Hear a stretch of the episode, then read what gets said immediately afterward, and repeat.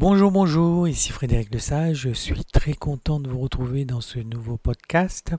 Aujourd'hui, je reçois Madame Véronique Carrier, qui est conférencière, coach en art oratoire. Elle va nous parler aujourd'hui de comment mieux impacter en vidéo avec votre voix. Je vous souhaite une très bonne écoute. À très bientôt.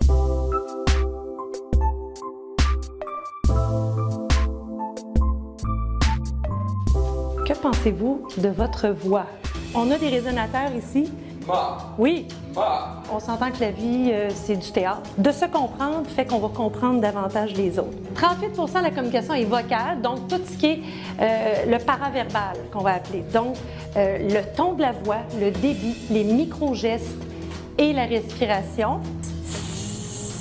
Notre voix, on n'est pas conscient, mais on laisse réellement une empreinte qui marque, qui reste. Il n'y a personne qui va avoir la même voix que nous, comme l'empreinte digitale. Le thème va parler beaucoup de nos émotions. Il y a un inconscient collectif qui associe les hauteurs de voix à des types de personnes. A, E, très euh, centré. 93% de la population vit en apnée.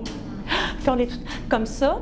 Puis on a une respiration thoracique et non diaphragmatique. A, I, O, U. On respire 25 000 fois par jour. La voix, c'est, ça trahit nos émotions, ça trahit beaucoup de choses. Et euh, c'est, on n'est jamais dans notre zone de confort. Quand on parle de voix, on parle de la respiration et on parle de tout no- notre corps finalement. Bonjour, bonjour, ici Frédéric. Lesage. Je suis très content de vous retrouver dans cette euh, vidéo.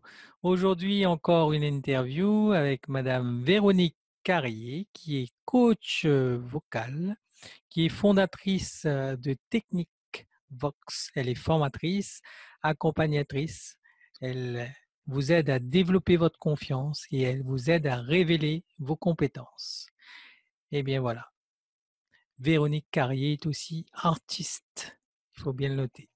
Donc, ici, vous êtes sur Vidéo Marketing Débutant.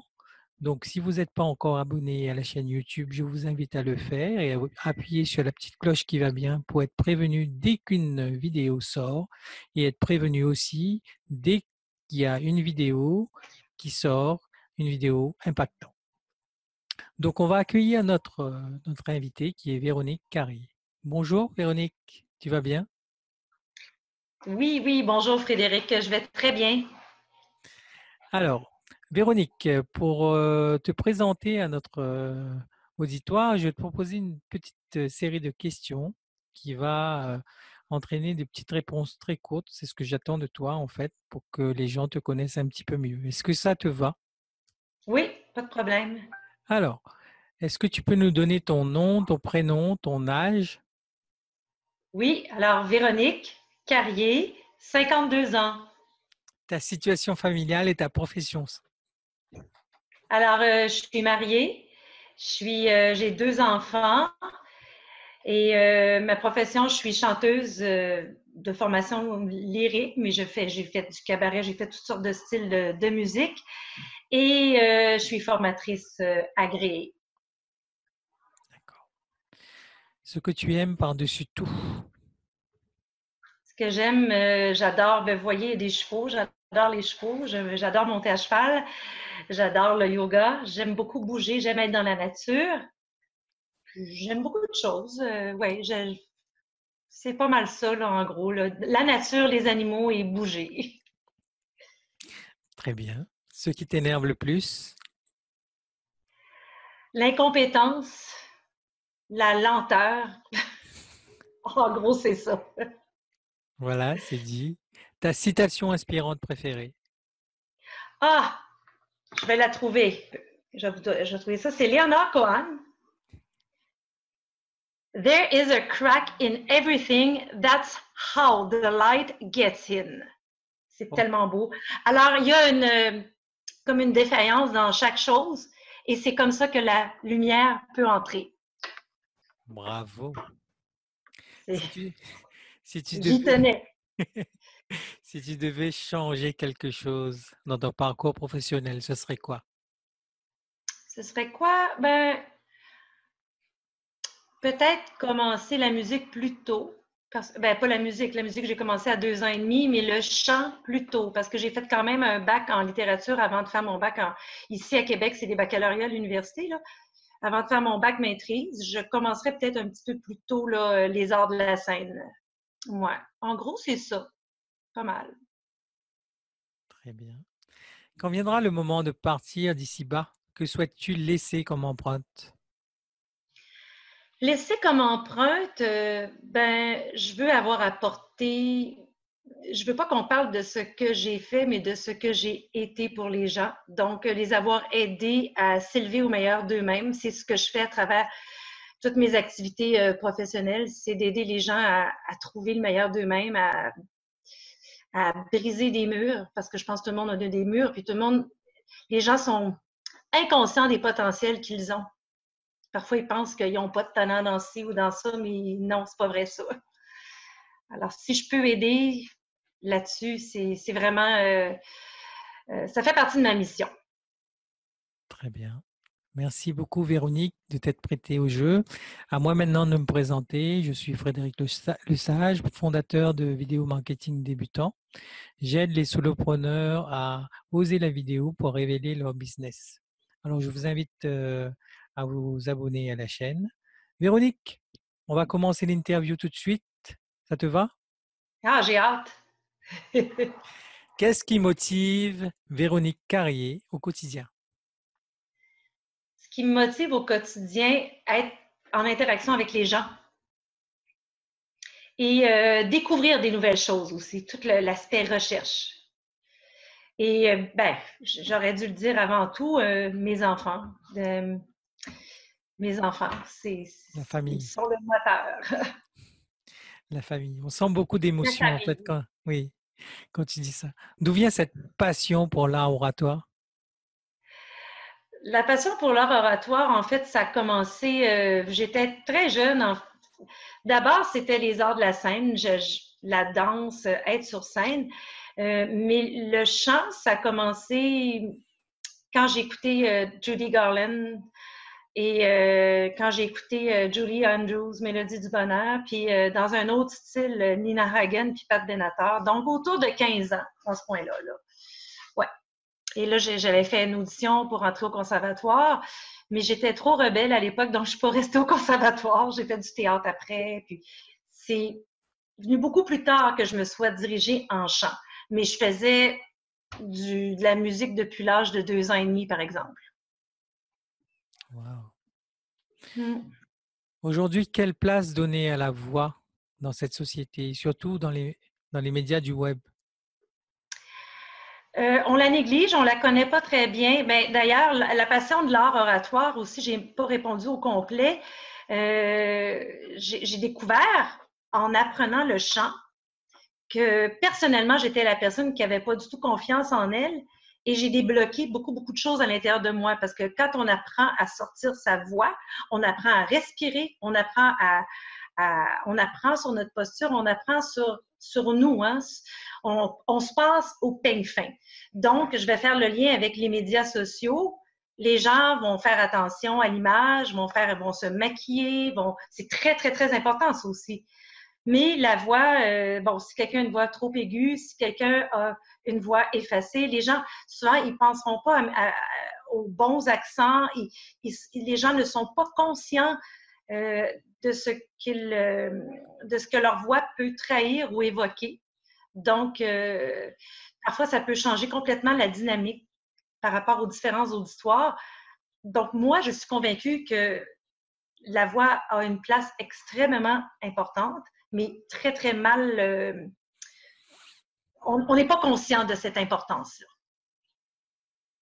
Parce que quand on travaille la voix, on travaille aussi les gestes, on travaille toute notre présence. Euh, c'est comme, euh, c'est comme au théâtre, c'est comme c'est partout au cinéma, tout ça. Puis dans les médias sociaux aussi, quand on fait des enregistrements, il y, a des, y y a des voix qui vont qu'on va être obligé de retravailler parfois avec différents outils. Ça peut être plus long. Euh, le timbre de voix, euh, bon, parfois, les gens vont forcer leur voix. Alors, toutes ces choses-là, ça paraît. Alors, il faut être conscient de comment ça fonctionne, cet outil-là, comment, euh, comment l'exploiter à son mieux pour pouvoir transmettre un message. La preuve que c'est important, souvent, on va écouter quelqu'un dans une autre langue, puis on comprend quelque chose. Puis dans le fond, on comprend rien, mais on va comprendre le message. Alors, imaginez-vous quand c'est dans notre langue, puis que le teint de voix, le ton de voix va être contradictoire. Puis ça, les émotions et nos intentions, ce sont deux choses différentes. Hein? Parfois, on peut avoir l'intention de... On, a une intention dans un message, mais l'émotion qu'on va porter va contredire l'intention. Alors, ça va être, le message va être mal compris. Très bien. Justement, par rapport à ces tons de voix, on, note euh, combien de types de tonalités dans les voix? Il y en a beaucoup. En fait, dans, les voix, comme en, chant, qu'on va, on va catégoriser les voix, euh, il y a trois, d'une façon très, très, très euh, générale. pour les hommes, ben, il y a trois types de voix générales. Il y a les, voix de, les voix hautes d'hommes, des voix de ténor, des voix médium, des voix de baryton, puis des voix basses, des voix, des voix très, très graves. Les femmes, ça va être les sopranos, les mezzos, puis les contraltos. Quand on fait un lien avec la voix parlée, souvent, notre voix parlée va, être à peu près pas loin d'un octave plus grave que la voix euh, qu'on va exploiter quand on chante. Donc, on, puis ça aussi, c'est très euh, géographiquement parlant, ça change, hein, parce que mmh. ici, en Amérique du Nord, les voix graves sont beaucoup plus. Euh, on va mieux passer à la radio et à la télévision que les voix hautes. On regarde, euh, supposons en France, les, chefs d'antenne, ça, ils ont des voix aiguës, ça passe pas ici. les voix nord-américaines, c'est des voix qui sont plus graves. Probablement, on a une culture, on est je sais pas, le, climat qui est plus aride, je sais pas. Là, je pourrais élaborer très, très longtemps. C'est dans toutes les. Euh, ça, ça correspond à toutes les. Oui, parce qu'on va le voir aussi dans les personnages au théâtre. Parce qu'on associe à des voix inconsciemment, dans l'inconscient collectif, c'est ce que je cherchais, on va associer des personnalités. Par exemple, une voix, si moi je vous parle comme ça aujourd'hui, un petit peu euh, vulnérable, comme ça, avec une petite voix comme ça, ben, souvent, on va voir au théâtre, ce sont des rôles de jeunes ingénus, de, de petites filles vulnérables. Si j'ai une voix comme ça, je vais mettre les gens un petit peu plus en confiance, une voix plus large. Alors, on va avoir, euh, euh, on va avoir, euh, ben là, j'allais dire des séductrices, pas tellement séduisant ce que je fais là, là, mais ça va être une voix comme ça, un peu une voix de sage ou une voix de grand-mère. Si j'ai une voix un peu comme ça, alors un petit peu plus, ouais, alors, euh, aujourd'hui, je vais vous parler euh, un peu plus, là, comme ça, un peu plus dans le velours. Alors, c'est des voix, ben, Carmen, des voix dans, dans le médium, des voix plus séductrices. Si je parle comme ça, là, mais ben là, je vais agresser complètement tout le monde autour de moi. Là, là, bon, ça passe pas ça. je dans les extrêmes, là. Bon. Mais les personnages au théâtre, on va prendre, euh, une femme fatale, elle n'aura jamais la voix très haute ou, euh, euh, puis, puis ça a toujours un effet aussi. Bon, puis pour les hommes, c'est différent. on va avoir des jeunes premiers qui ont une voix plus haute. Les voix plus, ben, plus on va dans le grave, plus ce sont des voix rassurantes, réconfortantes. Alors, selon le message qu'on veut donner, qu'on veut transmettre, on peut jouer avec tous ces tons de voix-là. On peut avoir une voix légère, haute, on peut avoir une voix euh, lourde, haute, on peut avoir une voix légère. Ça, c'est des qualificatifs que j'ajoute. Légère, médium, euh, plus tonique, médium. À un moment donné, on veut réveiller les gens sur quelque chose, on veut les provoquer, on veut. C'est comme au théâtre, hein? Alors, on prépare souvent, on peut, on peut euh, préparer des mots-clés. Et là, on va décider, bon, ce mot-là, c'est quoi que je c'est quoi que c'est quoi que j'aimerais que les gens ressentent quand je dis telle et telle chose? Et on peut se mettre des images selon le type de personnalité qu'on a. Peut se mettre des images, on peut, euh, on dit, moi, je vais mettre de l'emphase sur ça. Il y a aussi le public à qui on s'adresse. Bon, parfois, on peut s'adresser à toutes sortes de monde en général, mais parfois, si on a si on s'adresse à un auditoire, euh, par exemple, moi, j'ai travaillé beaucoup euh, avec des avocats avec, euh, ou avec des, euh, gens en politique. Ben, je sais que c'est des gens souvent qu'il faut que ça avance. Alors là, je, vais avoir un ton de voix qui est un peu plus bon. Alors là, je vais vous parler de telle et telle et telle affaire, puis bon, plus peut-être directif, plus. Il faut mmh. pas que je sois. Bon, si je, suis dans la. Ouais, si je suis plus comme dans la des trucs plus ésotériques ou en psychologie, le volume de la voix va être différent. C'est ça. Là. On s'ajuste. Très bien. Donc, on a vu que il faut s'ajuster justement. Mais pourquoi la plupart des gens disent j'aime pas ma voix J'aime pas ma voix. J'ai énormément de gens à qui, parce que j'ai donné des cours de chant beaucoup aussi, puis ça, la plupart des gens, ils disent tous qu'ils n'aiment pas leur voix. C'est quand même assez long d'arriver à aimer sa voix. Mais quand on travaille sur notre voix, puis quand on apprend à connaître cet outil-là qu'on a, on se réconcilie avec notre voix. C'est que moi, ma, façon d'interpréter cette réflexion-là, c'est ça, je le fais sans jugement. Il y a quelque chose, euh, bien, probablement, on ne s'entend pas comme les gens nous entendent. Puis, deuxièmement, parfois, il y a des trucs à l'intérieur de nous avec lesquels on doit se réconcilier.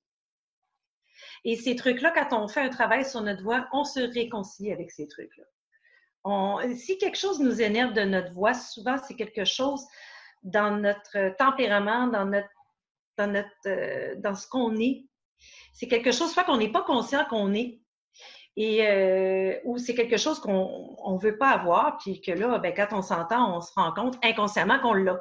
Ça, c'est comme quand on voit des gens euh, qui nous tapent sur les nerfs. Souvent, ces gens-là, ils vont avoir quelque... C'est souvent, c'est quelque chose, une qualité ou un défaut qu'on a. Puis ça qu'ils prennent, on n'aime pas que cette personne-là prenne trop de place à côté de nous parce qu'elle a cette qualité-là. Ou elle nous tape sur les nerfs. Tu sais, la voix révèle, hein? La voix révèle, la voix dévoile. Alors, euh, quand on. Et la, la bonne nouvelle, c'est que quand on travaille sur notre voix, on apprend à l'aimer, notre voix. Waouh! On va retenir ça. On va continuer, Véronique? Oui. Alors, continue sur la question suivante, justement. Si la voix était un instrument, comment l'accorder et pourquoi c'est important de l'accorder? Ben, c'est important de l'accorder parce que quand on, en fait, accorder notre voix, c'est tout simplement prendre conscience. Moi, je fais rarement des vocalises, même avant de faire des concerts. Parce que si je me contente, ben là, à mon âge, j'avoue que depuis une couple d'années, je dois en faire un peu plus, c'est plus une question de souplesse et d'âge. Mais euh, quand on a une bonne posture et quand on respire bas, euh, on la réchauffe notre voix. Alors, juste ça, ce que je vous dis là, ben, on n'a pas le choix de se recentrer. Donc, accorder l'instrument qui est notre voix, c'est tout simplement de se recentrer. C'est de, alors c'est bénéfique pour, tout le reste qui va suivre. C'est sûr qu'on peut faire des petites vocalises, prendre conscience, euh, bon, de des résonateurs qui sont ici. Euh, bon, comme là je vous parle présentement, je suis un petit peu peut-être dans la gorge. Si je me réchauffe, je vais faire, mettons, je vais faire un Hi! Bon, alors là, je suis un petit peu plus ici, voyez-vous, mais en même temps, je ne veux pas vous agresser non plus. Je ne me mettrai pas à parler très haut ici, ce qui est ma voix naturelle. C'est pour ça que là, je vais doser un petit peu avec ma voix de poitrine. Parce que déjà, si j'écoute ma voix, je suis considérée comme une voix haute. Je ne veux pas non plus me dénaturer là, en vous parlant. Mais si je vous parlais, là, vraiment, puis je ne voulais pas me fatiguer comme si j'ai une formation de trois heures, de temps en temps, je vais me mettre à parler un petit peu comme ça, parce que ça, ça va me détendre énormément la voix mais j'en profite pour réveiller les gens à cette hauteur-là, sur des concepts qu'ils ne doivent pas du tout oublier. Et les gestes viennent avec. Et après ça, j'adoucis. Très bien. On continue? Oui. Comment faire pour améliorer sa voix sans y passer trop de temps? Euh, ben, on doit y passer un certain temps. Mais euh, bon, je, reviens à l'exemple, supposons, d'une voix haute. Je sais qu'il y a beaucoup de femmes qui, nous écoutent peut-être. On ne peut pas décider comme ça qu'on va qu'on n'aura plus la voix haute parce que ce qui, ce qui va arriver, c'est qu'on, surtout si on ne travaille pas longtemps notre voix, on va faire du surmenage vocal. Mmh. On va être dans la gorge même, puis bon. Alors, ce qu'on peut faire à ce moment-là, on peut travailler sur le rythme de notre voix. Les gens qui veulent des trucs, qui veulent aller vite, ben, il y a des petits exercices qu'ils peuvent faire. Ils peuvent travailler surtout sur le rythme de leur voix, sur euh, des accents, sur euh, toutes sortes de choses. Mais je ne vous dirai pas que ça dépend toujours des objectifs de chacun, puis ça dépend toujours de l'état de la voix, puis de l'état de la santé, euh, pas de santé psychique, mais je veux dire, si quelqu'un est nerveux, comme moi, suis un tempérament stressé, nerveux, j'ai dû travailler sur ma respiration, puis ça vient pas naturellement. C'est sûr que si je me mets à m'énerver durant que je vous parle, ma voix va être affectée. Bon, alors si je travaille avec quelqu'un qui fait beaucoup de surmenage vocal, qui a une voix haute, qui respire court, puis que la personne n'a pas le temps, ça, ça m'arrive souvent avec des, politiciens, puis des gens qui ont à parler en public, Bien, à ce moment-là, je vais mettre l'accent sur le rythme de sa voix, sur sa respiration. Ça, c'est quelque chose qui ne demande pas beaucoup de temps. Ça demande de le faire, par contre, il faut le faire, ne serait-ce que cinq minutes par jour, ne serait-ce que juste prendre conscience, euh, se faire un petit, euh, un petit mémo, un petit, euh, comme les anglophones disent, un petit checklist. Moi, quand je donne la formation, souvent, je, vais, je vais faire un petit checklist sur des petits cartons que les gens mettent sur près de soit un écran ou près de, sur un bureau, puis ils y pensent. Juste de le voir écrit, parfois ça va être avec des images, des mots. Alors ça, ben, c'est pas long. On regarde, on se rappelle et tout de suite, le corps change dans ce temps-là. Euh, quand c'est une image, supposons, de quelqu'un détendu ou si c'est écrit respiration, tu sais, ça dépend. Euh, mais le, petit mémo, on peut le faire euh, selon si quelqu'un est plus auditif, quelqu'un est plus visuel, quelqu'un est plus kinesthésique. alors, ça va lui parler rapidement. mais transformer une voix, modifier une voix, c'est plus long ça se fait, mais ça exige de la discipline, ça exige, euh, ça vaut vraiment la peine, mais euh, ça exige, euh, je, ne vous dirais pas que, ben, juste être un chanteur pour devenir un chanteur qui contrôle sa voix et qui se fatigue pas, faut se donner autour de, de 10 ans à peu près, là, Alors, quelqu'un, des, bons, des grands orateurs, des gens comme Barack Obama ou euh, il y a des moi je parle beaucoup je compare beaucoup à des politiciens mais il y a, beaucoup de gens euh, pour arriver à leur fin euh, comme Margaret Thatcher ça ils ont travaillé sur leur voix sinon il y a la, voix est reliée beaucoup aussi la façon qu'on va influencer les gens le leadership et tout ça c'est tout connecté alors ça dépend des ambitions ça dépend de alors, le temps, c'est très relatif à chacun. Là. Ça dépend comment est-ce qu'on comprend ça. Si quelqu'un est proche de son corps, il peut comprendre plus rapidement que quelqu'un d'autre qui est très, très, très euh, cérébral, par exemple. D'accord. Donc, ça dépend vraiment de nos objectifs. Donc, si vous voulez avoir une belle voix, faites attention à votre respiration. Ça influe sur vos émotions. Ce qu'on va retenir. Tout à fait. Tout à fait. Tout à fait. Et puis, avant de prendre parole, tout à l'heure, quand je disais les intentions puis les émotions, voulez-vous un exemple? Voulez-vous un exemple de ça?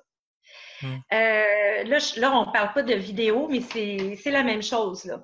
Oui. Euh, j'étais au téléphone dans ma voiture, puis je devais annuler un rendez-vous. J'étais prise dans le trafic.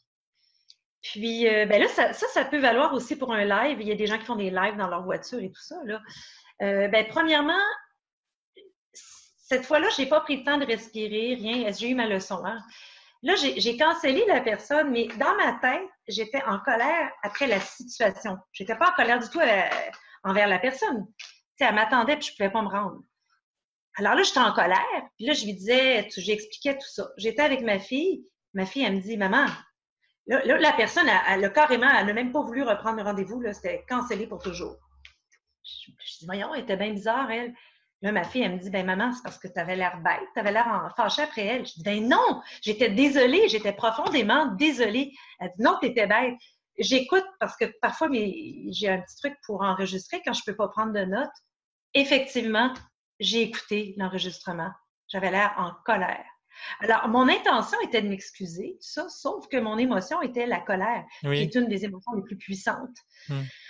Si j'avais pris le temps de respirer ou, tu sais, alors c'est important juste de se conditionner, comme avant d'entrer sur scène.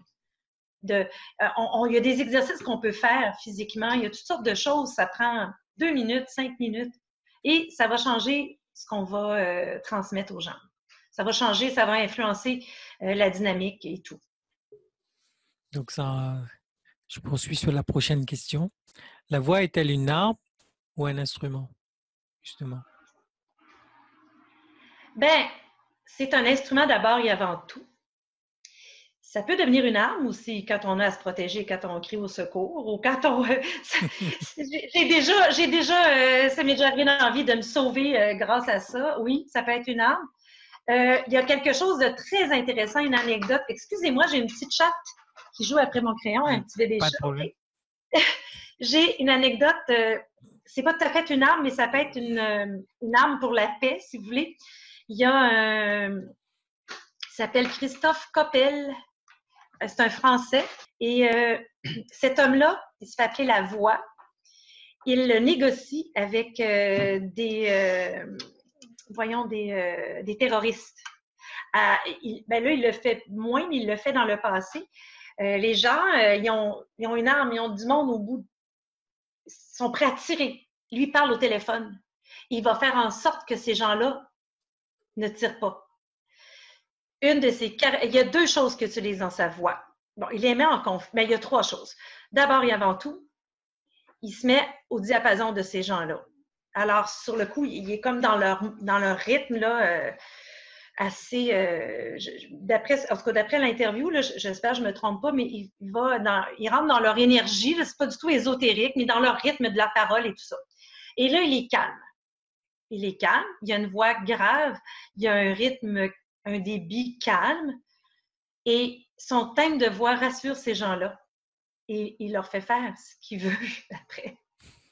C'est extraordinaire, c'est extraordinaire ce qu'il fait.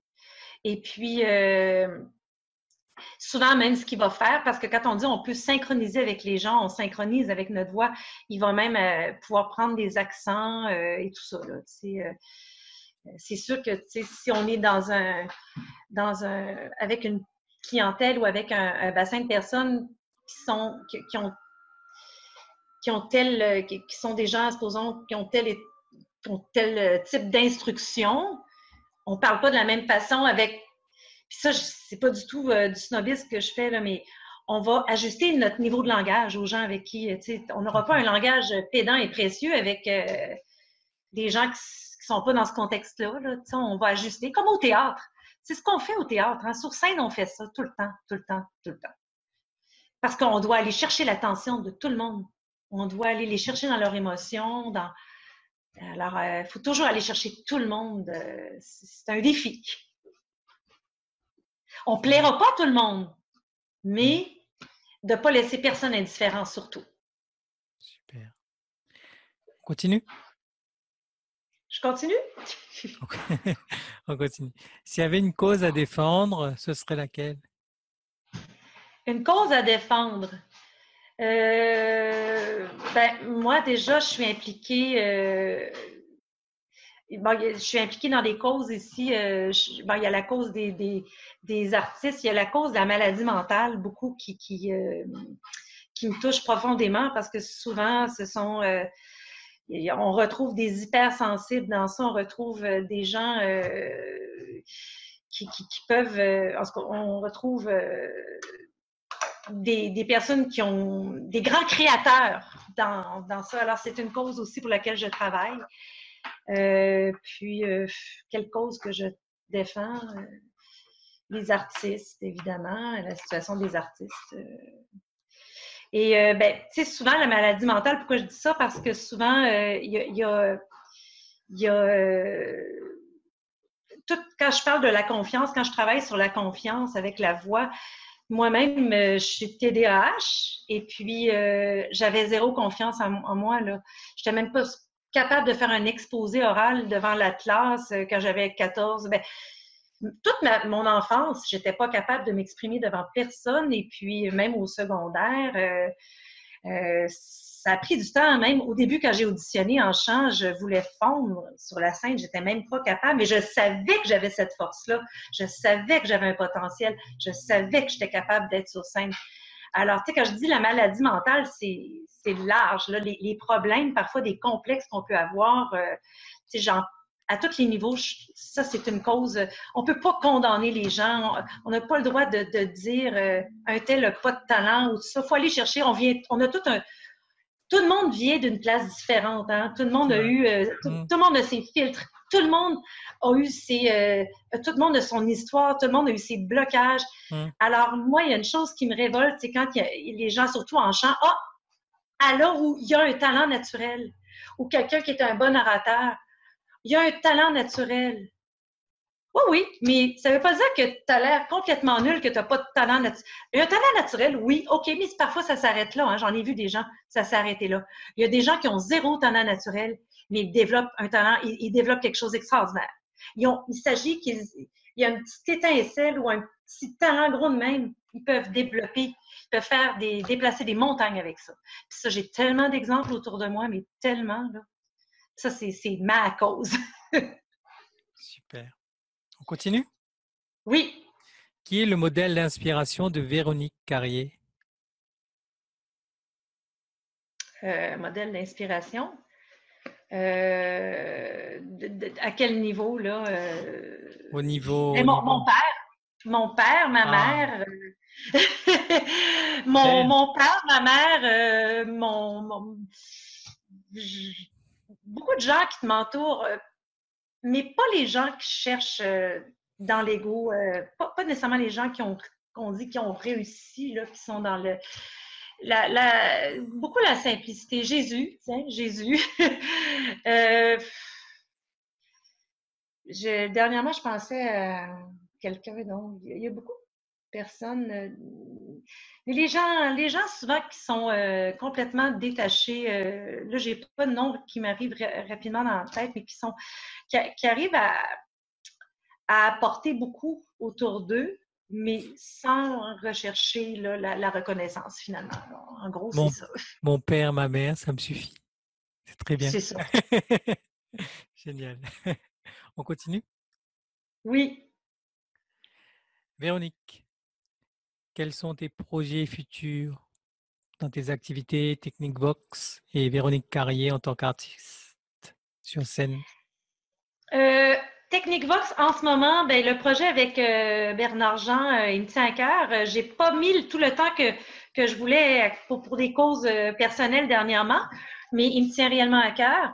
Et c'est vraiment de, j'ai des projets de formation en ligne super intéressants, sont, écrites, il, s'agit juste des, des enregistrés, des, des beaux projets de formation en ligne sur la voie pour que les gens puissent être indépendants je, combine, je veux combiner ça avec euh, des petits lives là, pour euh, pouvoir euh, communiquer, partager tout ce que j'ai appris à, la plus grande communauté possible.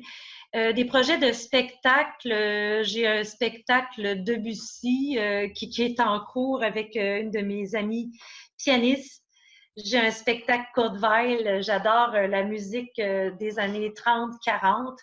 Et je me produis souvent aussi avec l'Opéra de Québec. Alors, ça, c'est toujours, euh, c'est régulier, là, euh, euh, parallèlement à ma vie professionnelle. Et je donne de la formation pour les femmes. Je continue toujours à donner de la formation pour les femmes qui veulent atteindre, qui veulent être dans des instances décisionnelles et qui manquent de confiance, qui manquent. Alors, je, je leur donne des outils. Ça, c'est.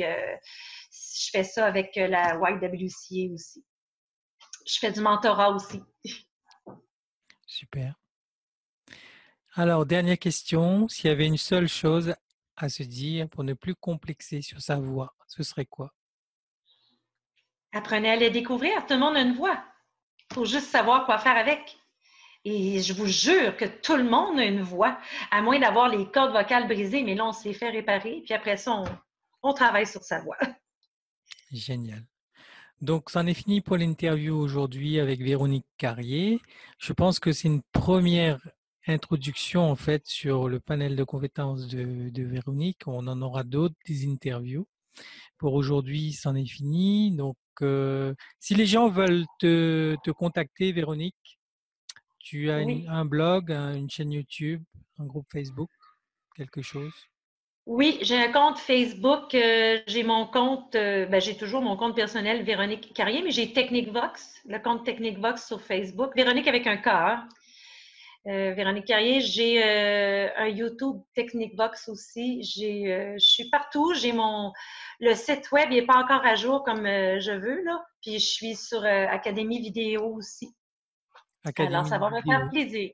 Oui, avec Bernard Jean. Bernard Jean. On est un beau groupe. Merci beaucoup Véronique pour cette très très belle interview. Alors, comme on a mon habitude, je vais terminer l'interview par une petite séance photo où je vais te montrer euh, en fait des petites photos et tu vas nous raconter l'histoire qu'il y a derrière. Ah, c'est cute. Est-ce que tu es d'accord? On y va. Je vais Oui. te partager mon écran.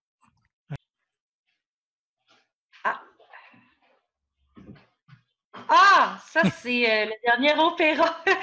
c'est, euh, voyons, c'était quoi l'opéra que je viens de faire? C'est un, voyons, c'est un opéra avec euh, Robert Lepage. Voyons. C'est, c'est quoi l'opéra que je viens de faire? Enchanté de Mozart. La flûte Ah. enchantée de Mozart. Oui, Les costumes sont magnifiques. C'est magnifique. C'est, des costumes. euh, c'est la même conceptrice euh, costumière qui est avec le Cercle du Soleil. C'est magnifique, mais ils étaient vraiment pas confortables. Mais vraiment, vraiment pas. C'est, une première mondiale, hein, cette création-là. Là. Mm. C'est pour le Met aussi. Metropolitan Opera. Très bien. Alors, pour finir cette interview, je vais euh, te partager en fait une petite vidéo. Euh, Ah oui, oui. I started dancing 70 years ago. That's right, seven decades, as everybody says. on laisse tourner Everybody thinks that ballet is a very short career. And I really thought that I was going to be finished in my 20s. And so now it seems amazing that I am still dancing at 77. Apparently, people think I'm unusual.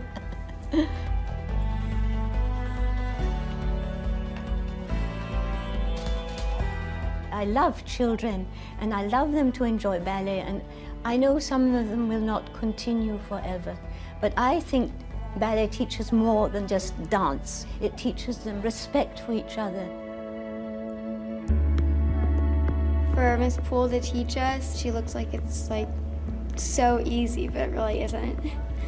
Well, she's just like a great dancer and someone that I can look up to and someone who like I want to be like when I'm older. no matter how young or old you are, you can still, you know, do the things that you love. She has been dancing for so long and she really inspires me. in London during the war we always went to the ballet and I always loved it and I really wasn't very talented or the, the right build or, or anything the main thing is that I had wonderful teachers. Ballet is my life. My husband was my life but I don't have him. But he always encouraged me. He, he always thought I was a good dancer and it's always been ballet that's been my main love.